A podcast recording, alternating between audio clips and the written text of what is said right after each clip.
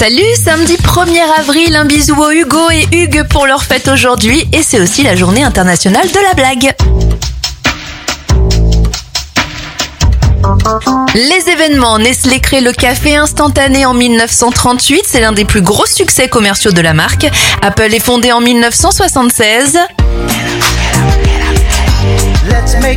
Marvin Gaye disparaît en 1984. En 2001, la Hollande célèbre le premier mariage homosexuel et un an plus tard, en 2002, le pays devient le premier au monde à reconnaître l'euthanasie comme un acte légal. Et puis le biocarburant E10 fait son apparition dans les stations-service françaises en 2009. Les anniversaires, le youtubeur Logan Paul a 28 ans et la chanteuse britannique Susan Boyle en a 62.